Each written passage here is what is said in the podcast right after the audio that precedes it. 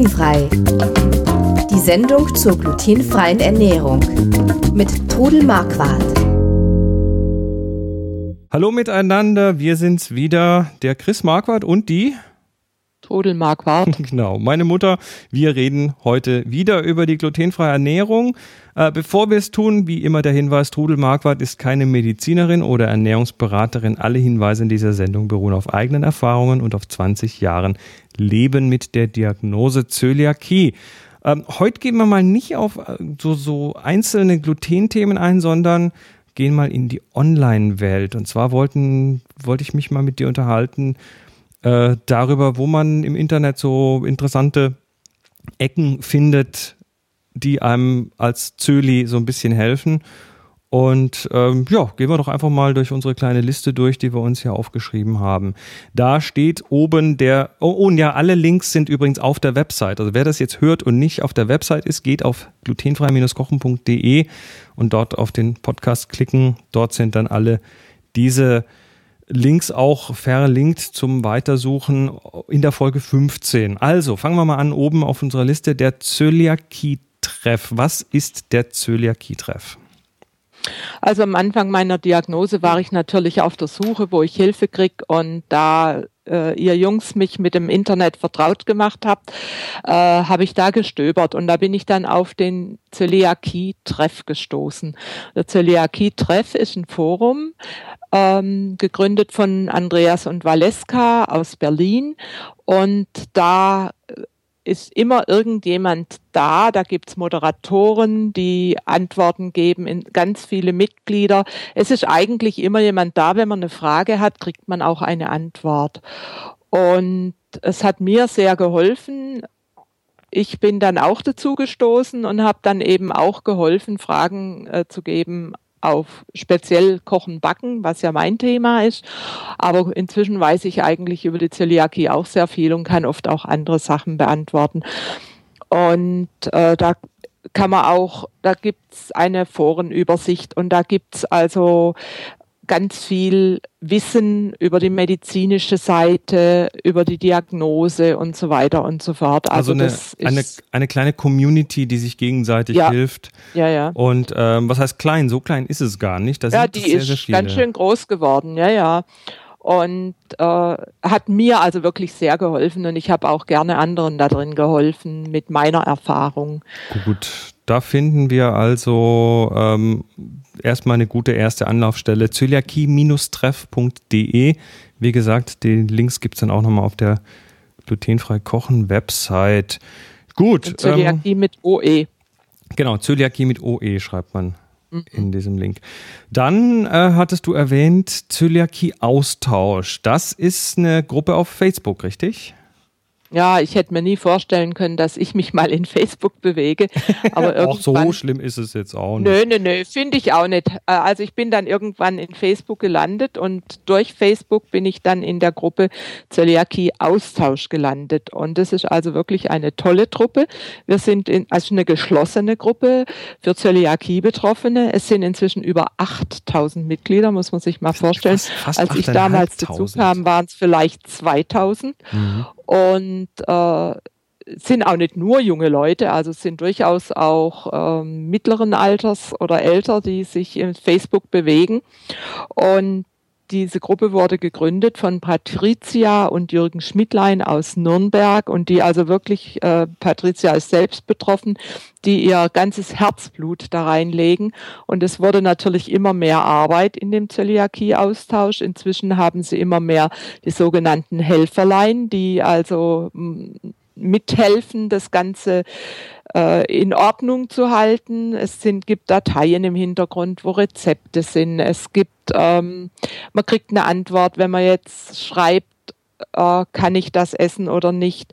Es gibt äh, die Liste der 15 bösen Zutaten, wo man also einfach nachlesen kann, ob ich etwas darf oder nicht darf. Und es ist auch ganz wichtig, man kriegt am Anfang, kriegt man erstmal eine Datei und eben Links, die man sich dann auch gründlich durchlesen sollte. Und das wird leider oft versäumt. Und da fragen die Leute immer die gleichen Sachen, ne? Ja, und dann kommen halt manchmal Fragen, die unnötig wären. Es ist einfach auch wichtig, ja. dass man sich vorher damit befasst. Und nicht einfach irgendein Produkt abfotografiert und fragt, darf ja, ich das essen? Manche also Leute müssen erstmal ein bisschen, äh, manche Leute müssen halt erstmal lernen, wie man recherchiert im Internet. Das ja, ja, klar. Also mir nehmen es aber niemand übel und, und es, ich bin da also eben auch aktiv mit drin in diesem Zöliakie-Austausch und äh, jeder hilft dem anderen und man versucht auch immer freundlich zu sein. Natürlich. Auch wenn es manchmal schwer fällt. Äh, Zöliakie-Austausch ist eine geschlossene Gruppe. Das heißt, man muss da erstmal draufklicken, äh, um, um sich quasi dort anzumelden und die äh, lassen einen dann, dann quasi rein. So funktioniert hm. das. Also wer auf ja, Facebook unterwegs ist. Ja, naja, aber ist also wirklich eine ganz, ganz tolle Sache. Und es gibt immer wieder auch mal ein Preisausschreiben und, und man kann wieder was Glutenfreies gewinnen. Und jetzt zum Weltzöliakie-Tag, der ja am 16., jetzt darf ich nichts Falsches sagen, Mai ist es ein Samstag, ja, am 16. Mai ist der in Leipzig dieses Jahr. Da ist natürlich. War, war er. Wir sind nämlich, wir nehmen die Sendung schon wieder vorher auf und so, die kommt okay. im Juni raus. Er, ja, dann erzähle ich euch später davon. Also auf jeden Fall der Welt-Zöliakie-Tag, okay. wo eben auch der Zöliakie-Austausch vertreten ist. Alles klar. Ähm, jetzt und der Zöliakie-Treff natürlich auch. Klasse. ähm, also übrigens nebenbei, wir, diese Liste erhebt natürlich keinen Anspruch auf Vollständigkeit. Wir picken nur so ein paar Sachen raus. Und natürlich dürfen wir nicht vergessen, deine eigene Website glutenfreikochen.de, also glutenfrei-kochen.de, ähm, unter der du ja deine ganzen Rezepte stehen hast. Auch da gibt es einen Bereich, wenn man die mal aufmacht, links oben gibt es so einen Kasten, das Hauptmenü und da findet man dann die hilfreichen Links und ähm, dort haben wir jetzt äh, verlinkt oben zum Beispiel, also klar, die Deutsche Zöliakie-Gesellschaft, von der haben wir schon ganz oft geredet hier, müssen wir jetzt nicht nochmal ähm, erwähnen, aber es gibt eben auch in der Schweiz und in Österreich solche äh, Gesellschaften. Und zwar gibt es einmal die Schweizer Interessensgemeinschaft für Zöliakie. Hast du mit denen in irgendeiner Form Kontakt? Eigentlich äh, nur vielleicht über ein, zwei Mitglieder, die okay. ich äh, aber über meine Website kennengelernt habe. Okay, und dann gibt es noch die österreichische Arbeitsgemeinschaft Zöliakie. Die ist von dort auch verlinkt. Mhm. Ähm, dann sind auf der Seite natürlich noch eine ganze Menge andere Links. Ähm, da sind so diverse Shop-Links äh, zu verschiedenen Shops, die glutenfreie Sachen verkaufen. Auch da ist die Liste ist nicht vollständig und ändert sich auch immer wieder. Also lohnt sich immer wieder reinzuschauen. Ähm, lass mal schauen, was wir da haben. Also da ist übrigens auch ein Link zum Weltzöliakie-Tag drin. Mhm. Ähm, da ist äh, was drin, das ist ein Portal, glutenfrei.org. Ähm, da gibt es Backwaren, da ist der Zöliakie-Austausch drin. Da ist ein Link zum Thema Zöliakie, äh, glutenfrei in Schweden. Äh, dann gibt es eine ein Forum zum Thema Nahrungsmittelunverträglichkeiten, äh, Lebensmittelallergie.info, der Zöliakie-Treff taucht da auf, die Zöliakie-Info-Page taucht da auf ähm, und diverse andere. Und was dann auch hier auftaucht, sind nochmal Hersteller, also Links zu ähm, Herstellern. Da wären dann zum Beispiel Delisenza, Drei Pauli, Hammermühle, Pönsken, Querfood, Dr. Scher und Hanneford. Auch das ist wahrscheinlich nicht vollständig. Nee, da gibt's noch viele mehr und es gibt also auch ganz viele Blogs. Also ich denke, ich war sicher eine der ersten, die in der Form eine Webseite hatte mit glutenfreien Rezepten. Inzwischen gibt's aber ganz, ganz viele und gerade im Zöliakie-Austausch, da sind also einige, die auch ihre eigenen Blogs haben und Rezepte zur Verfügung stellen.